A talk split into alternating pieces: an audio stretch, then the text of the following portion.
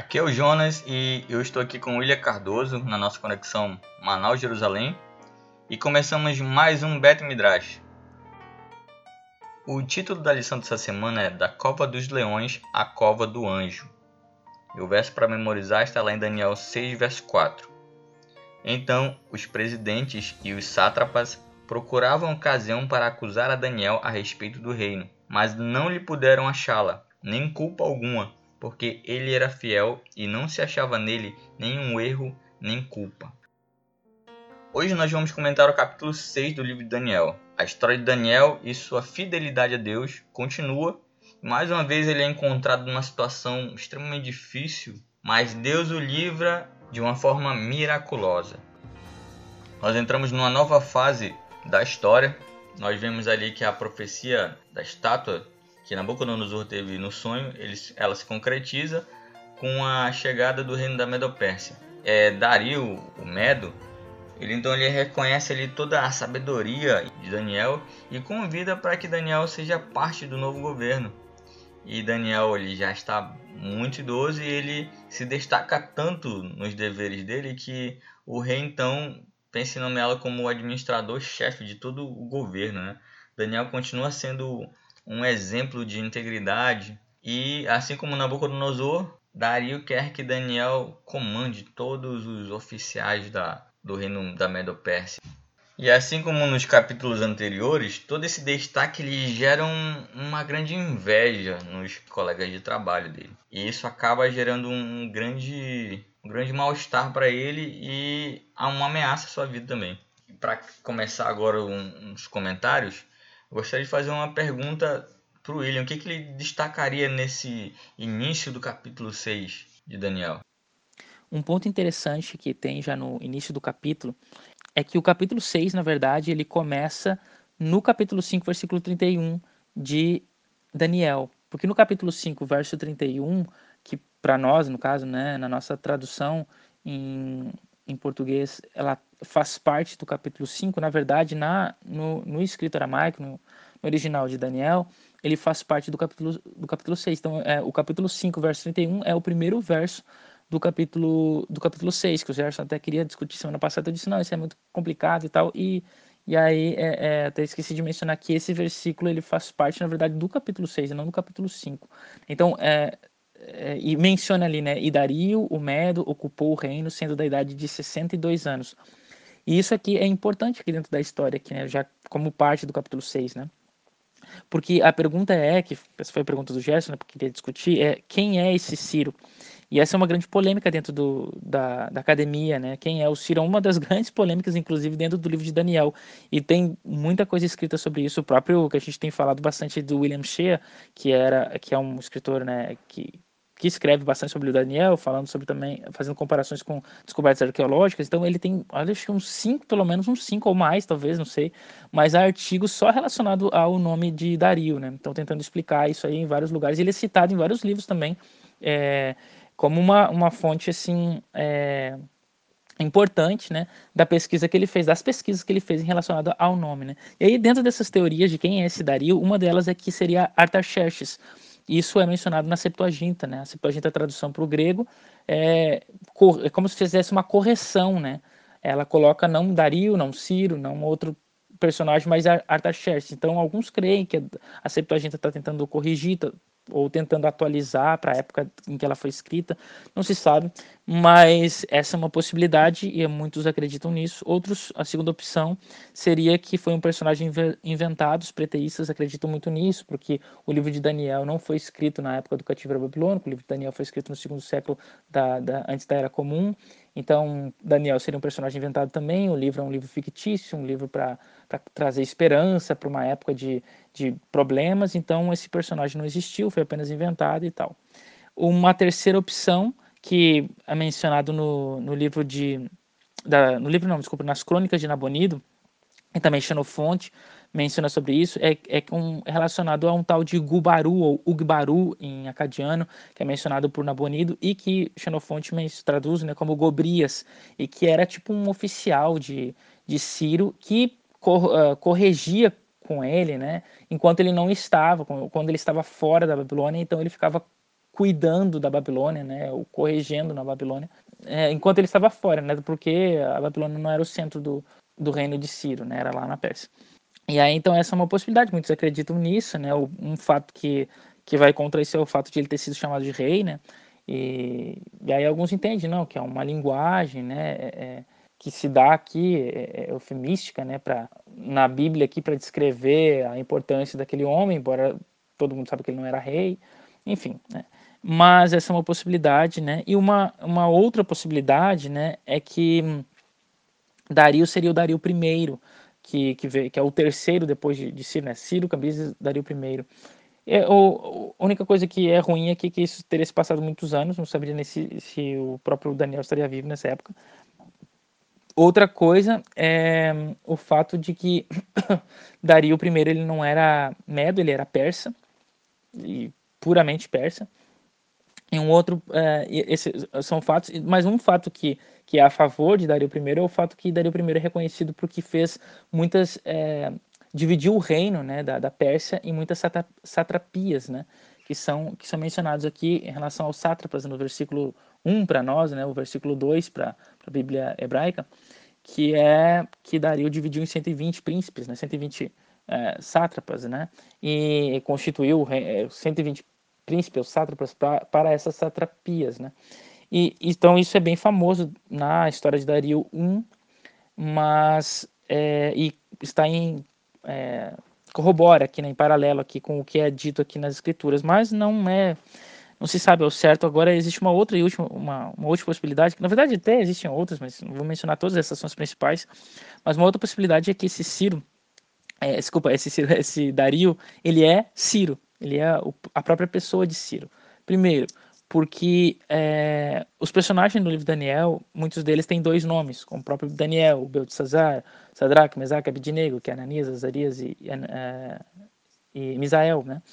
Uh, e também é, Dario, então, se, poderia ser Ciro, Ciro poderia ser Dario, como se fosse o um nome de nascimento Ciro, um nome é, militar, um nome é, de, rea, é, é, de realeza, né, seria Dario, né, uma, tipo, ah é, porque também tem mais esse detalhe que muitos creem que Dario na verdade não é nome, mas Dario seria um título, assim como uh, Kaiser, né, César, que é um título de, de nobreza, né, não é, não é simplesmente, não é meramente um nome, mas é um título de uma pessoa importante, né, e então seria o mesmo fato aqui, um outro detalhe é que, conforme Cícero, né, também o historiador, ele menciona que eh, ele menciona sobre a idade de Cícero, que era 62 anos quando conquistou a Babilônia. E isso está bastante em paralelo com esse versículo, né, que é o 31 do capítulo 5, que seria o primeiro, como eu falei, que fala que ele tinha 62 anos, então é bem equivalente, né? Então, e outro detalhe é que Ciro ele era um medo-persa, né? Ele tinha dupla nacionalidade nesse caso,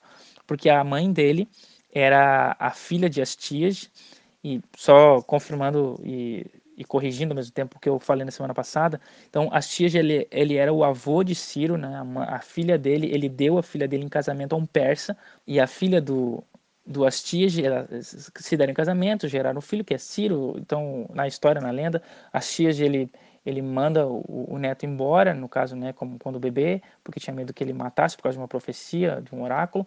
E aí mandou matar, na verdade, mas aí não foi morto. Não, não, não relembro muito bem a história, porque que ele não foi morto. No fim, ele foi, acabou sendo criado pelos persas. O povo se tornou um grande, um grande líder, né? se tornou um, um militar e acabou dominando o, o, o, Império dos Medos unificou os dois reinos, o que o avô tentou fazer através desse casamento não conseguiu, ele conseguiu porque matou o avô, no fim a profecia se torna realidade, e aí ele, e ele se torna um grande guerreiro, vai conquistando os lugares, né, até conquistar a Babilônia e, e, e, cria um grande império. Então essa é a história. E aí então por causa disso, Ciro poderia muito bem ter sido chamado, já que se Dario fosse um título, ele poderia ser chamado de Medo, poderia ser chamado de Persa, porque ele era uh, ambos, né, filho de uma med, média, né, med, Meda, ou, ou e também filho de um persa. E, então essa é uma possibilidade. E por que, que isso é importante aqui? É, porque no final do capítulo, né, no, no versículo 29, capítulo 6, versículo 29, ah, desculpa, né? Eu tô olhando na Bíblia hebraica. É o, é o versículo 28 na, na Bíblia em português, então, né? Sempre essa diferença de um a menos na Bíblia em português. E fala assim, né? Este Daniel, pois, prosperou no reino de Dario, e no reino de Ciro, o persa. E aí, então, ah, muitos comparam isso, essa, essa descrição aí do final do capítulo 6, comparam com o que está escrito lá em 1 Crônicas, no capítulo é, 5, versículo 26. Porque nesse capítulo fala sobre Tiglat-Pileser, que é um dos reis ah, assírios que conquistou ah, Israel.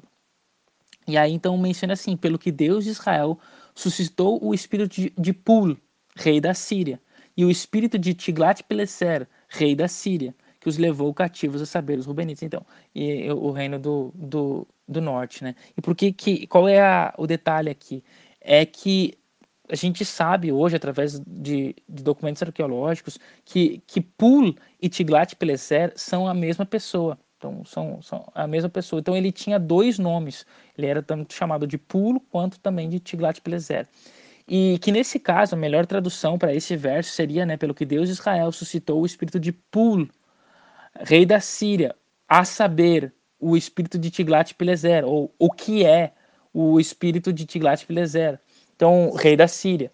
Esse seria a melhor tradução. E, neste caso, se é, Dario, no capítulo 6, ele é o próprio Ciro, aqui no versículo final do capítulo 6, então seria também melhor traduzido da mesma forma, tipo, a saber, ou este é. Então, este Daniel, pois prosperou no reino de Dario, a saber, ou, ou este é o reinado de, de Ciro, o persa. É como se fosse a explicação, e porque é, é como se chama isso de inclusio, né? Que é quando a gente tem o início que fecha com o fim, né? Então ele começa com Dario, ele termina com Dario. E assim fecha como se fosse o, o envelope, né? De tudo aquilo que está escrito, que é a carta, que é o, o conteúdo é, central da, da história. Começa com Dario, termina com Dario, e no final ele explica quem é esse Dario Medo ao próprio Ciro, o persa. Então isso faria bastante sentido. E qual é a grande importância disso aqui? É porque a, eu já falei desde o primeiro capítulo, falei com um nome importante que aparece e que pontua o livro de Daniel, é o nome de Ciro. E o nome de Ciro só aparece três vezes no livro de Daniel, que é o Daniel capítulo 1, Daniel capítulo 6 e Daniel capítulo 10, que é tido ali, Daniel 10, 11 e 12, como um, um bloco né, é, de sequência profética.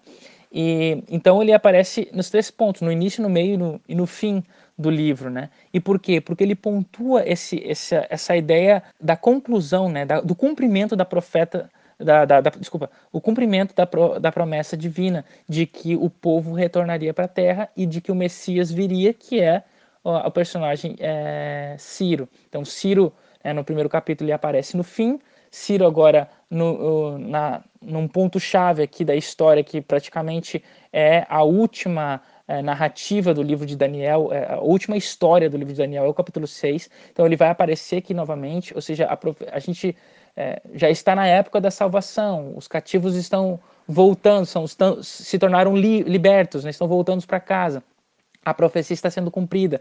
E assim como isso está acontecendo na minha história, de uma forma real e, e como, como eu diria assim, é uma profecia parcial, né? Porque ela, porque ela ocorre na história, mas ela também é uma profecia apocalíptica, porque ela, porque ela ocorrerá é, no futuro, que é tudo isso que eu vou descrever e vai começar a descrever agora a partir do capítulo 7 até o capítulo 12, essa, essa esperança né, pela vinda do Messias, que vai trazer um fim a tudo, que vai trazer a liberdade não do, do cativeiro babilônico, mas a, a liberdade do cativeiro do pecado. Então isso se torna agora cada vez mais é, como se fosse né, o coração batendo mais forte aqui, né, pontuando, né, é, é, marcando esses pontos. Então o que Daniel ele faz aqui no capítulo 6 é destacar o personagem Dario Ciro que seria exatamente para mostrar a profecia sendo cumprida e que nós precisamos acreditar no que, no que, no que eu estou para escrever, no que eu estou escrevendo. E como eu disse também na semana passada, toda essa história que acontece na minha vida e que eu estou relatando aqui, ela é uma história que acontece na vida de todo mundo e que ela vai ocorrer também de uma forma escatológica no final dos tempos, né? de uma maneira global. Né? Então, esse é o, ponto importante aqui que a gente pode destacar e que fica para nós, né? Esse nome é importante porque é o nome que representa o Messias na história do livro de Daniel, né? De, de acordo com o livro de, de, Isaías. Então, Ciro chegou, ou seja, ele é aquele que vai trazer a salvação. Então, a, o fim está próximo. E aqui vem o julgamento. Nessa história a gente tem a ideia do julgamento, né? Então, aqueles que, que permanecem ao lado de Deus são, são recompensados, aqueles que permanecem longe de Deus, né, que se, se põem longe de Deus, são é, julgados, condenados, né? Enfim, então esse é um ponto importante, né, que eu acho que era interessante destacar, né, que é a ideia de Daniel, que parece ser, né, essa é a minha visão, que é a ênfase nas profecias cumpridas aqui. Um detalhe, Daniel era conhecedor das, das profecias de Jeremias e de Isaías, e é, nas profecias de, de, Isaías, como Isaías 13, 17, também de Jeremias, Jeremias 51, 11 e 28, é mencionado que os medos seriam aqueles que libertariam o povo de Israel do cativeiro, né? Os medos, então é mencionado. E aqui é como se Daniel tivesse é, é, destacando Ciro como medo mais do que persa. Só no final ele vai traduzir isso, né? O Dario é o Ciro que é o persa para destacar essas profecias, o que estava escrito nas profecias. De fato, a profecia foi cumprida. O ponto-chave é aqui, não é quem é o nome, não interessa, mas quem é essa pessoa, de fato, né, pode, pode não ser o que eu estou falando, pode não ser Ciro, mas o que Daniel quer destacar, é, isso é percebido no texto, é que a profecia foi cumprida. A profecia, é, Deus cumpriu com a promessa dele. Basta nós agora fazermos a nossa parte. Esse é o ponto importante. E o capítulo 6 de Daniel, ele faz um eco, né, do capítulo 3, eles estão conectados, né?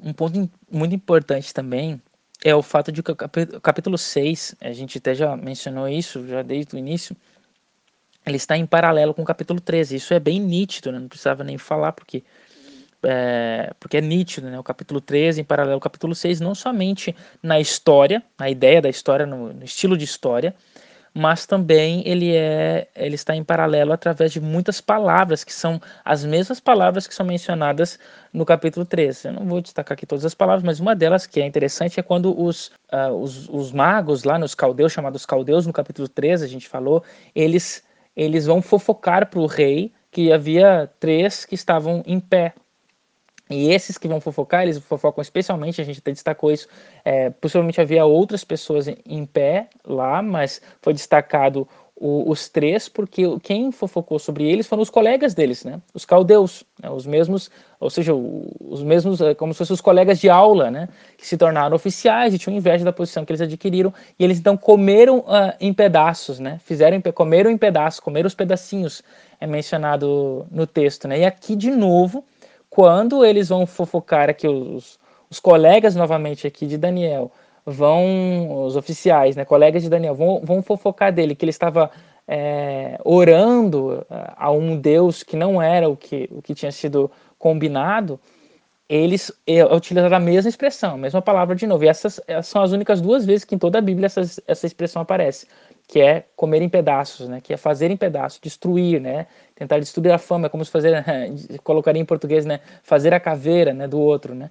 Então, é, é, é, e é mencionado isso aqui novamente. Então, é bastante interessante esse, essa expressão, né? Que aparece essas duas vezes, mas existem muitos outros verbos, palavras que vão que vão aparecer aqui dentro da do capítulo como como combinando, né? Com o capítulo 3. Mas alguns pontos para destacar aqui, por exemplo, no capítulo 3, a gente tem uma conspiração contra os que creem em Deus, né?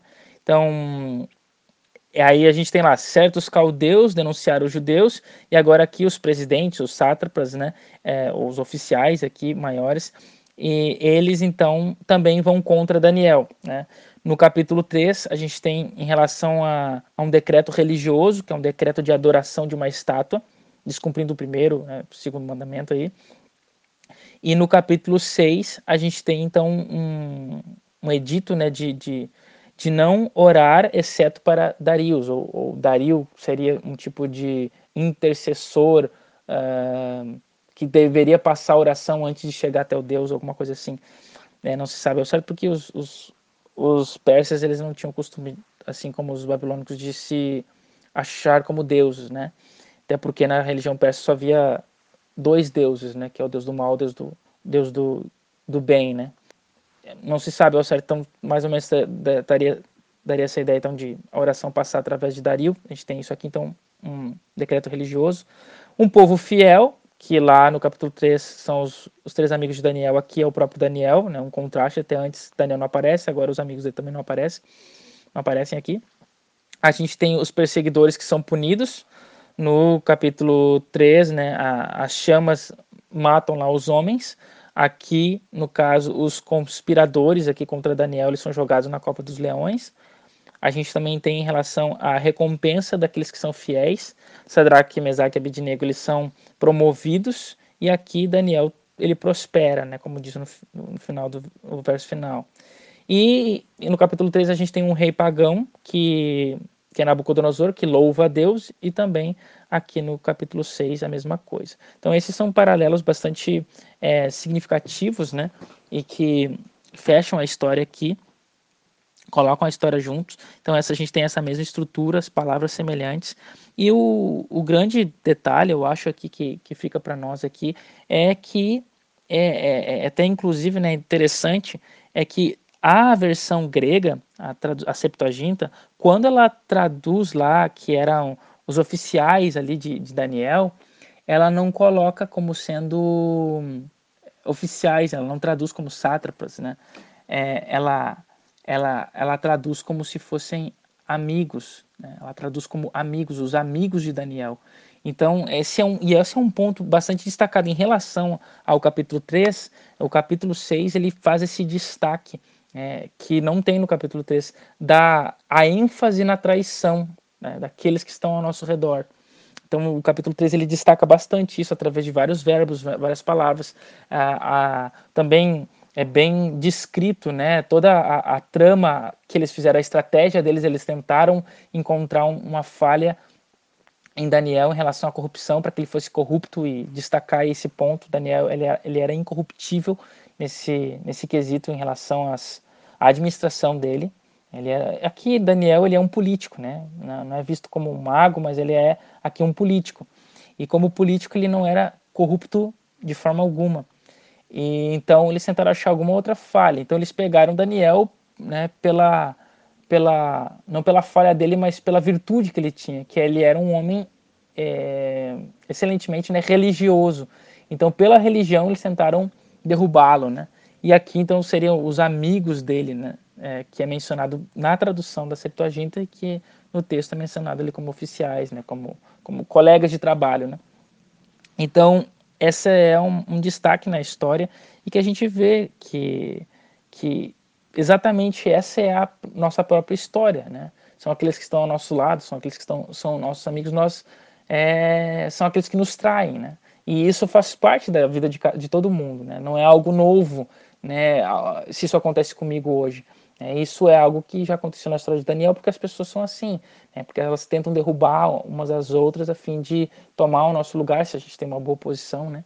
E, e isso faz parte da vida, mas o que, que nós devemos fazer? A gente não deve responder o mal com o mal, mas sim nós devemos é, ser fiéis, é, fiéis a Deus, né, na, naquilo, que a gente, naquilo que Deus pede de nós. E exatamente o que acontece com Daniel aqui. Mesmo aqueles que são é, dito amigos aqui, né? Daniel ele não fala nada, não faz nada, a não ser permanecer firme na verdade que ele acreditava. E um detalhe muito importante, né, que eu acho que até a lição chegou a mencionar, mas faz, acho que é válido destacar, que é o fato de que é, Daniel ele tinha esse hábito, né? É mencionado que era o costume dele. Então ele tinha o hábito de, de ser assim, de, de adorar dessa forma a Deus, e todo mundo via isso, era explícito na vida dele. E na, no momento em que isso foi colocado em xeque, ele não foi dissimulado. Ah, agora eu vou começar a orar escondido, vou fazer algo é, para que ninguém veja. Né? Então, para cumprir lá né, o que Yeshua vai dizer lá no, no Novo Testamento, de que ora em segredo. Não, ele não faz isso, porque a rotina dele era essa, ele não fazia para se aparecer nem nada. Ele, ninguém estava preocupado com ele, na verdade, porque não era um ambiente que buscava religião, como era na época de, Yeshua, né? Aqueles que tentavam se mostrar mais religiosos do que outros, a fim de, de mostrar que eram mais benditos ou mais santos, enfim. Daniel não, não, não tem essa pretensão aqui. Né? Ele era assim, sempre foi assim, ninguém estava preocupado com isso, a, até o momento em que isso se tornou um ponto importante, mas não por causa da religião em si, mas por causa da, da destruição da moral de Daniel. Né? E E aqui ele continua sendo aquele que ele sempre foi. Ele não foi dissimulado. Agora eu vou deixar de ser assim, porque exatamente esse seria um ponto negativo, né, que a gente veria na, na história dele. Não é o que aparece aqui. Ele se mantém fiel e firme a Deus. Ah, alguns autores até entendem aqui que ah, que ele foi tentado como José, né, em ter é, não me lembro agora se é Jerônimo, eu acho que é Jerônimo que coloca, é o tradutor da, da Vulgata, que coloca aquele, numa tradução, que ele foi colocado ao lado do rei, que os, os colegas dele tentaram colocar ele ao lado do rei, e esse ao lado do rei seria uma ideia de colocar ele junto com as, a, as mulheres do rei, né, as, as concubinas do, do rei, a fim de que ele pudesse ser pego é, em, flagra, é, flagrante em relação ao adultério com essas, com essas mulheres, né, só que ele não cai, enfim. E esse seria um ponto que eles viram que ele não, não tinha corrupção alguma. Enfim, o destaque é que nesse, nesses dois paralelos, que assim como os jovens, aqui como aqui Daniel, a gente precisa se manter fiel a Deus, a Deus né? naquilo que Deus pede de nós, né? a despeito de é, do que as pessoas falam de nós, do que os nossos amigos, de como eles se relacionam conosco, né? de uma forma positiva ou até mesmo negativa ou falsa, né? a gente precisa manter a nossa firmeza, né, a nossa comunhão com Deus acima de tudo e assim é, ter a certeza de que Deus cumpre as promessas que Ele tem na nossa vida. A mesma da mesma forma que Ele cumpriu com Daniel, Ele vai cumprir conosco hoje também. Então, o mesmo Deus de Daniel é o mesmo nosso Deus e o mesmo Daniel deve ser, uh, que a gente encontra nas escrituras, deve ser o modelo que a gente deve seguir na nossa vida, seja na vida, né, no nosso trabalho, na escola, é, nós devemos manter aquilo que é que é verdadeiro, né, aquilo que é correto na nossa vida, para que a gente possa também receber as bênçãos de Deus. Isso está é, isso é intrínseco, né? Que Deus nos abençoe e que a gente consiga imitar o modelo, né, que é mencionado aqui seja de Daniel quanto também dos jovens, né? E, e cuidar da nossa, da nossa própria vida, né? Especialmente a vida espiritual, que, que é o mais importante. Um detalhe adicional é que Daniel é dito ser, estar, ser velho, né, já em idade avançada, né, praticamente com uns 80 e poucos anos nessa época. E isso é importante porque quando a gente, é, a gente vai envelhecendo, a gente tem a tendência a esfriar espiritualmente. E não é o que a gente vê aqui no, na história de Daniel. Pelo contrário, ele cada vez mais forte espiritualmente, né? Então, isso é um ponto importante para nós também, porque a gente é, tende, né? A gente tem é, o que a gente chama de o primeiro amor, né? Que é nosso primeiro encontro religioso. E isso vai esfriando com o passar do tempo. E às vezes na velhice, nós às vezes, né? Chegamos a ficar cada vez mais cético, porque a gente espera uma um resultado né, da parte divina, é, de a sua promessa ser cumprida, e a gente às vezes parece não perceber essa promessa ter sido cumprida, e a gente então vai esfriando, vai, é, a nossa esperança vai, vai se tornando cada vez mais fraca. Né? E exatamente esse é, como eu disse, né, esse é um ponto da história aqui. Daniel já velho, a esperança dele era tão forte quanto aquela de quando ele entrou, de quando ele era jovem, né? a mesma esperança, a mesma expectativa da chegada do Messias, das promessas sendo cumpridas, das bênçãos de Deus caindo sobre a vida, sobre a vida dele, sobre a vida do povo especialmente, né? como a gente vai ver no capítulo 9. E isso é um ponto importante para nós também, que mesmo no decorrer da nossa vida, né, mesmo no decorrer da nossa existência, muitas, é, uma, muitos problemas que a gente passa e até muitas decepções, né, várias partes da nossa, da nossa, da nossa história, a gente não deve esquecer que, que Deus está ao nosso lado. E mesmo que nós não estejamos vendo ou percebendo, está cuidando de nós e as suas promessas, se nós formos fiéis a Ele, elas serão é, cumpridas na nossa vida, porque assim como Ele fez no passado, Ele faz no presente Ele fará no futuro também. Algo muito interessante que chama muita atenção nesse capítulo é a vida devocional de Daniel, né? Ele vai e faz uma oração a Deus nos momentos mais difíceis do, da história dele, ele se junta com seus amigos e ora. Ele vai para um lugar reservado e ora. Nesse momento, ele tem um momento de, de louvor, de comunhão, de adoração com Deus, né? E, é interessante que no livro de Daniel a oração é uma, é uma coisa constante, né? Todos os momentos ele está orando, está tentando entrar em relacionamento com Deus ali. o ponto principal para mim que a gente encontra nessa história, que na verdade não é apenas nessa história, mas é em todo o livro de Daniel, é em relação à adoração, porque o tema dominante do livro de Daniel é o tema da adoração junto com o conceito de julgamento, o conceito de juízo, que inclusive aparece nitidamente né, e destacadamente no capítulo 7, que é o, o capítulo é, central do livro de Daniel, e que o centro do capítulo 7 é o, o, o ancião de dias que se assenta nos tronos para fazer o julgamento, ou seja, é a cena dentro do capítulo 7 do julgamento. Então esse é o centro de tudo, assim como no livro de Levítico, o capítulo 16, é o, o Levítico já é o centro da Torá e o capítulo 16 é o centro do livro de Levítico, que é o julgamento também. Então Daniel tem esse paralelo, né, esse destaque do, do julgamento junto com a adoração. Como eu disse, o livro de Levítico também é o livro da adoração, de todos os cinco livros é o livro da adoração, os processos da adoração. E esse é o, o grande detalhe dentro da história, né? Adoração e juízo, adoração e juízo é o, é o, é o tema mais importante do livro, né? E especialmente aqui, claro, né? Como todas as histórias, como é também aqui dentro dessa história, que é a história do livro, é, a história do, da Cova dos Leões, Daniel na, na Cova dos Leões.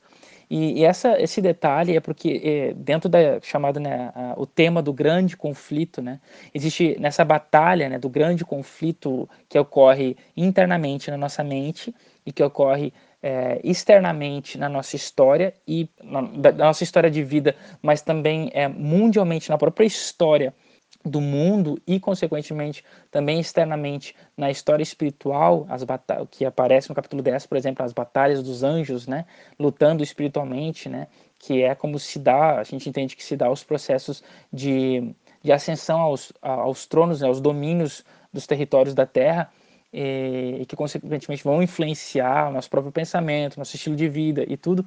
É, então existe essas batalhas e nessa batalha existe uma batalha entre a verdadeira, né, internamente agora falando, né, existe uma batalha entre a verdadeira e a falsa adoração, ou seja, começando internamente em mim, no meu coração, na minha mente e se estende, né, a para fora de mim, né? E consequentemente uma coisa está ligada com a outra, né? Aquilo que está fora de mim, o que está acontecendo fora vai influenciar o que ocorre dentro de mim e vice-versa também.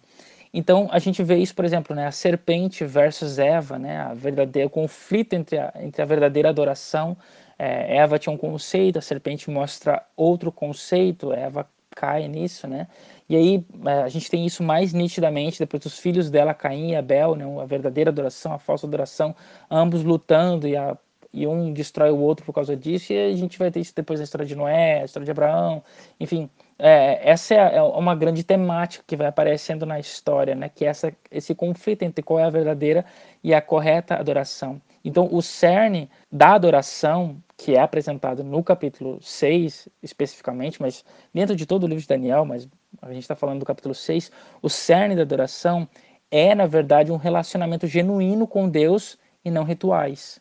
Então, a gente muitas vezes tende a pensar que para eu executar um processo de adoração, eu preciso de rituais, eu preciso, sei lá, de, um, de uma imagem, eu preciso de, de né, algo em cima das minhas mãos, ou eu preciso fazer um movimento, ou eu preciso é, ter um, uma lista né, de, de passos que eu devo cumprir. Né? Então, só que o livro de Daniel mostra que não é isso. Né? O livro de Daniel mostra que não é isso. O que é o cerne da adoração, o coração da adoração, é um relacionamento genuíno com Deus. É óbvio que os rituais, né, que a gente chama de a liturgia, o processo litúrgico, ele nos ajuda, né? ele, ele fortalece a nossa adoração. Mas se a gente não tem um relacionamento genuíno com Deus, que é, dentro do judaísmo chama de kavaná, se nós não temos a kavaná, então nada do que a gente faz, de certo modo, tem algum valor, tem alguma importância. Então, por exemplo, só para dar um detalhe, outro dia eu precisava, o meu, o proprietário da casa onde eu moro, aqui em Israel, ele é um gabai, né? E também é um razan. Ele atua como as duas coisas, né? O gabai é uma pessoa que auxilia o razan, geralmente no, na leitura, na escolha das pessoas que, que vão fazer, que vão ser honradas dentro da sinagoga a executar algum, algum tipo de, de ação. E, e, e o razan é aquele que, que é o, o, o, líder litúrgico, né? O que guia, o que conduz a liturgia, né? Razan é o nome nome aí mais é, é acho que é nazi, né? Mas, mas também chamado de uh, Shalir Tzibur, né, que é o nome sefaradi, né? Então, é, é, essa pessoa que conduz o processo da adoração. E esse é o, o, o proprietário da minha casa. O ponto é que eu, eu, eu, precisava conversar com ele sobre um assunto que aconteceu aqui, e aí ele disse para eu me encontrar com ele na sinagoga, que fica dentro do shopping, inclusive. É, é uma sinagoga pequena dentro do shopping. Então, aí eu fui lá, achei interessante, porque nunca tinha visto né, aquela sinagoga ali, fica bem num cantinho assim, é um espaço bem pequeno, e ele lá conduz durante a semana, né, é o serviço dele, o trabalho dele é pago por isso. E aí eu fui lá, e aí, aí eu disse, eu fiquei assim estranho, ele pediu para eu entrar, né, tu já passa na porta, já tá dentro da sinagoga, né, é bem pequena, só um espaço mesmo da, da adoração. E aí eu, eu, eu fiquei assim, mas eu não tô entendendo, ele, por que, que ele pediu para eu vir aqui? Será que a gente, ele quer que eu faça algum alguns serviços religiosos não com ele, porque eu vim aqui para tratar sobre negócios, né? Então, mas aí eu não entendi, sabe? Não entendi, assim, por que, que ele tá me convidando para entrar, né? E aí eu entrei e aí ele começou a conversar sobre os assuntos aqui, sobre o que eu tinha que pagar e tal, os processos, os cheques, não sei o que, a forma de pagamento, isso e tal. E eu fiquei assim, caramba. Eu não sei, mas para mim assim, eu não me senti bem falando daquele tipo de assunto dentro da sinagoga. Né? E ainda tinha um rabino lá, é claro que não estava na hora da adoração, não estava no início da adoração, é, mas a gente estava dentro do ambiente religioso, mesmo estando dentro de um shopping, é o ambiente religioso. E, e aí o, e o rabino estava lá lendo Talmud, lá, lendo alto, assim, orando, ele estava orando praticamente, né? ele estava lendo alto e se movimentando, né? se balançando. E, e, e aí ele, e ele ali comigo, conversando, e, e às vezes ele, ele às vezes não consegue falar muito bem o inglês, aí ele, ele ficava, uh, tipo, uma palavra em hebraico, porque ele ficava falando em hebraico, na verdade, e, e eu falando em inglês com ele. E aí, aí ele, ele não sabia uma palavra, às vezes em hebraico eu também não entendia aquela palavra, porque não sei todas as palavras ainda. Aí, aí ele perguntava para o rabino que sabia mais inglês, ah, o que, que significa essa palavra em inglês? Aí o rabino dizia para mim, aí tá, e sabe, assim, parando o rabino, a oração dele para responder uma coisa que era trivial. E aí depois que acabou ali, como chegou o horário da adoração, ele, ah, agora tem que parar aqui, uh, se quiser ficar com a gente, pode ficar, mas eu tenho que parar porque eu tenho que, uh, tenho que começar o serviço. E aí eu disse, não, que eu tinha que ir embora, eu tinha que ir de fato, eu tinha aula.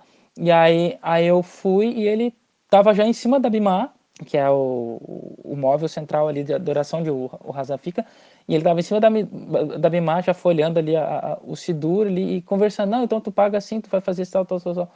E a, Aí eu fiquei, então, puxa, sabe que espírito é esse que ele vai começar a adoração? Por quê? Porque é um espírito mecânico. Né? É um espírito mecânico. Então, todo aquele processo, tudo aquilo que, que na verdade, né, o judaísmo tem esse, esse ponto fraco, né, porque é, é, é repetitivo, é a mesma adoração, a mesma oração, sempre a mesma coisa, mas em compensa, é, e em compensação, que não é errado. O problema é que isso faz com que, ou leva a fazer-se uma adoração mecânica, uma adoração é, sem sentimento algum, né? E que é aquilo que é exigido, que é a Kavaná, muitas vezes é só uma questão de teoria, ninguém busca, ninguém faz, ninguém está preocupado com isso. E exatamente para mim foi o que eu senti naquele momento. Então, e isso é muito comum, isso é comum, né? Se tratar de negócio, tratar de coisa, vender coisa dentro da sinagoga. E, e, então, assim, a gente vê assim que. E, e eu estou falando aqui porque eu estou vivendo essa realidade aqui, mas isso é a mesma coisa, acontece na, nas igrejas, né? Por aí.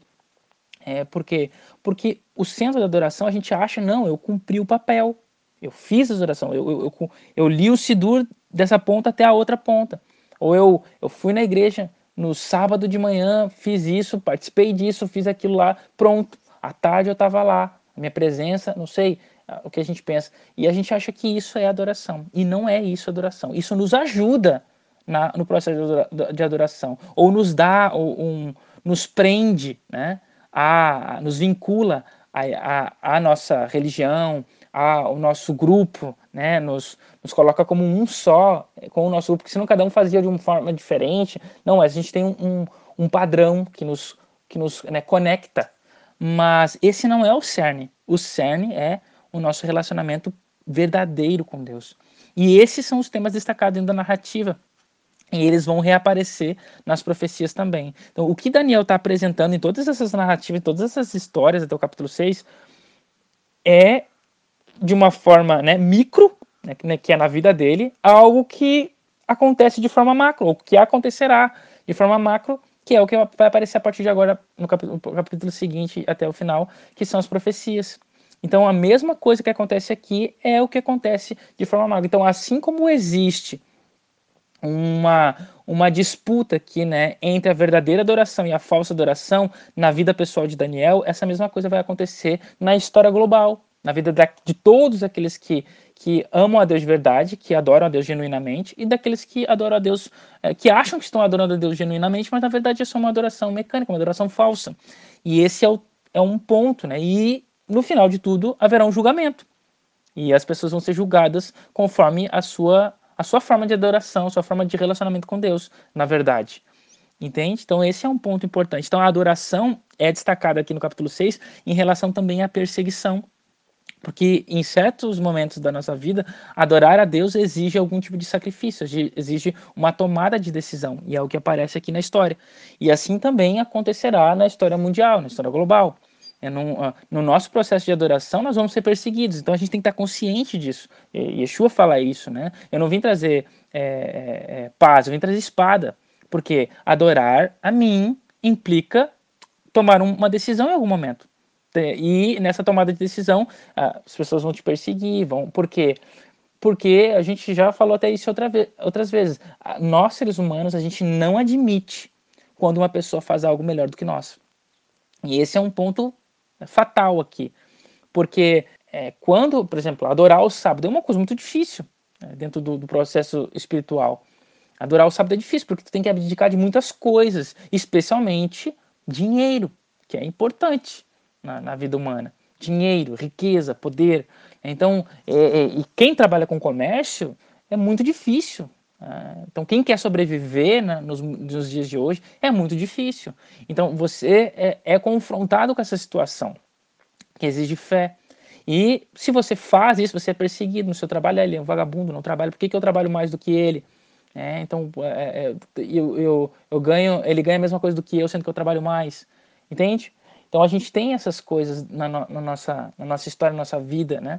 Uh, ou certo tipo de alimentação, ah, quer se aparecer, né? Porque, porque faz isso, ou se acha isso, aquilo. Então, é, aí tem sempre, né? Como aconteceu comigo muitas vezes, né? Eu não como certa coisa, ou digo que não como, aí aquele lá vai e coloca aquilo, e aí eu pergunto se tem, diz que não tem, e aí eu como, né, me enganou, e aí, ah, viu como tu come? Sim, viu só como não fez mal nenhum? Não é o ponto. É, claro que nunca foi o ponto, que as pessoas não entendem que esse não é o ponto. O ponto é a minha, a minha fidelidade para o que Deus pediu de mim. Se você acredita ou não, é problema seu. Mas eu acredito e eu quero cumprir. Não gostaria que ninguém me é, desfizesse isso sem o meu consentimento, né?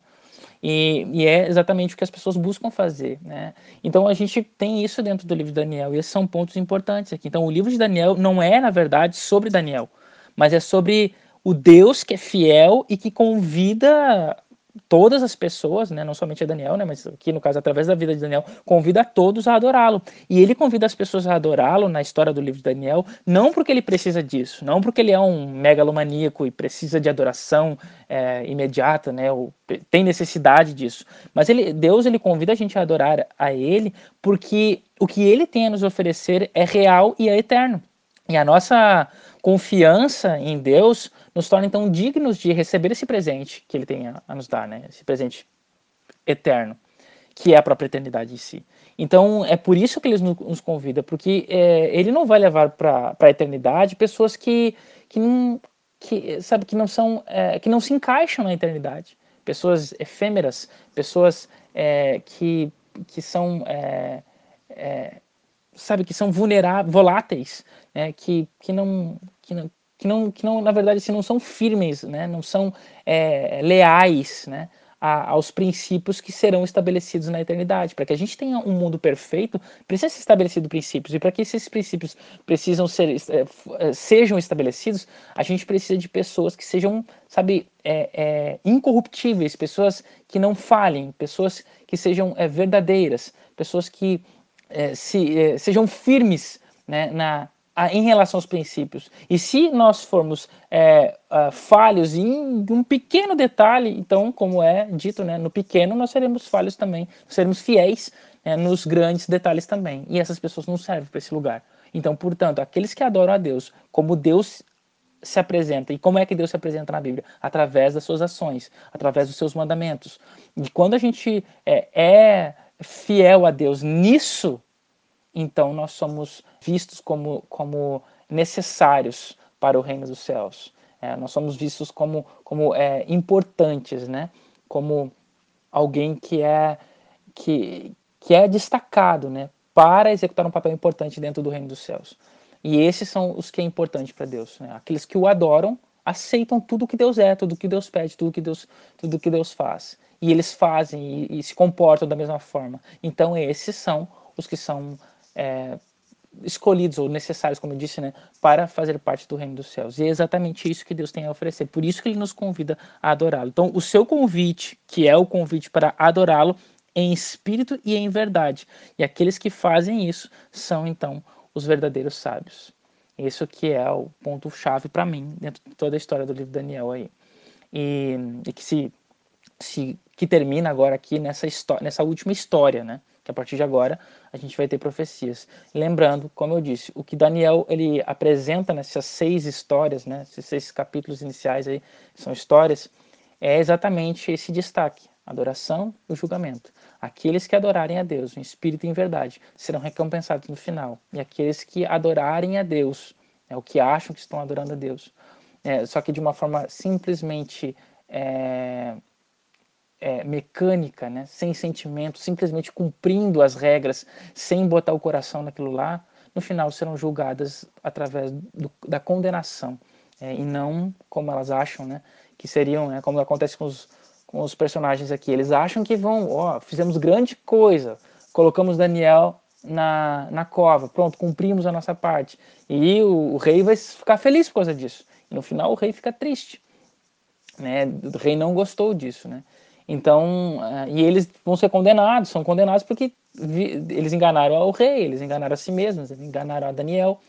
E esse é exatamente o que acontece no final da história. Eles, a gente engana, assim, nós nos, nos auto-enganamos, né? A gente engana os outros, a gente engana os líderes, enfim, a gente engana a todos quando a gente executa uma falsa adoração. E isso vai ser destacado através da nossa própria condenação. Portanto, o que a história nos fala é que a gente precisa é, voltar os nossos olhos para como nós estamos adorando a Deus, qual é o processo da adoração, lembrar que existe um julgamento no final de tudo aquilo que a gente está fazendo, como termina o livro de, de Eclesiastes, né?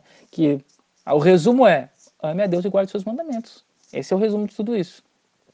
Então, a mesma coisa serve para nós. Qual é o resumo? É o que a gente está fazendo. Se preocupe com você. Esses primeiros seis capítulos está falando de uma forma micro. Os próximos capítulos vão falar que tudo isso vai acontecer de novo. Vai se repetir não na minha história, Daniel, mas na história do mundo todo. E eu, assim como me mantive fiel nessas histórias que eu estou contando para vocês, é eu, você, ser humano, qualquer um que lê essa história, precisa tomar uma decisão também. E é isso que a gente vai ver daqui para frente.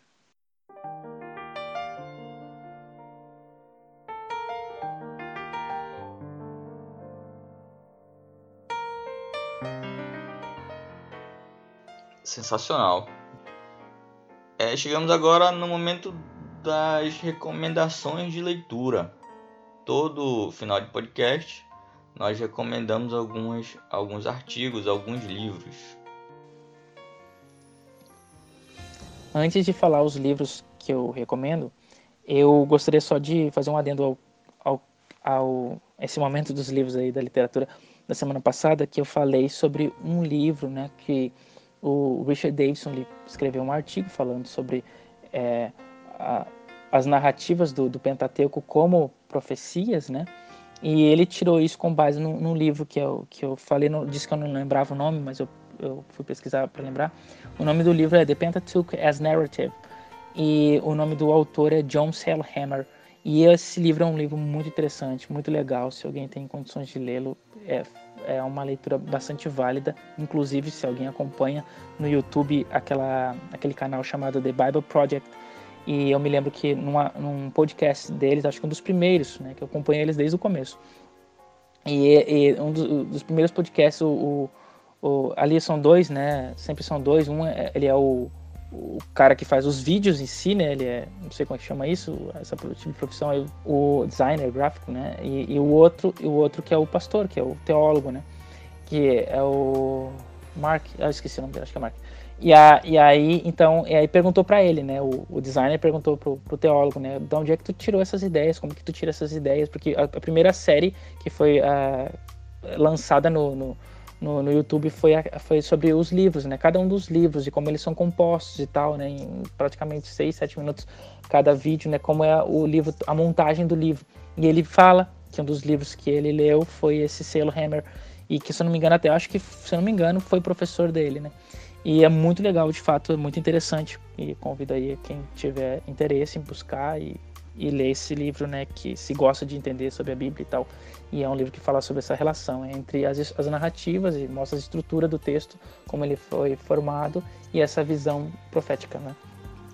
O, outra coisa também uh, é que eu falei sobre Xenofonte e sobre Heródoto. E alguém me perguntou quais são os livros, né? De Xenofonte é Ciropédia, o nome, que ele aí que existe em português, e de Heródoto é Histórias. Também não sei se tem em português, mas, mas, mas também acho que creio que são livros que são fáceis de achar na internet. E também o, o, as Crônicas de Nabonido, o Cilindro de Ciro, é, são documentos arqueológicos que foram descobertos e tem a tradução deles na internet também. Então pode pesquisar lá. E o livro de hoje, é minha recomendação, o livro que eu, que eu pesquisei essa semana, é o livro do é, John Collins, e o nome é The Book of Daniel. Não, a, the commentary, a Commentary of the Book of Daniel. Esse é o nome, um comentário sobre o livro de Daniel. E um, esse é um livro bastante interessante, bastante é, famoso aí dentro da, da, dos estudos de Daniel. É um livro que eu recomendo de leitura. Bem, amigos, chegamos ao fim de mais um Bet Midrash. É sempre bom estar aqui. Eu só aprendo. Se você nos acompanha e gosta das nossas conversas, está aprendendo muito com os nossos debates, mande um comentário nas nossas redes sociais, curta, compartilhe, divulgue. Esse trabalho que nós fazemos com tanto carinho está nas principais plataformas de streaming. Nos acompanhe nas redes sociais, no Facebook, no Instagram, no Twitter, e que esse trabalho venha ser uma fonte de bênção para você, assim como é para nós. Deus te abençoe e Shabbat Shalom.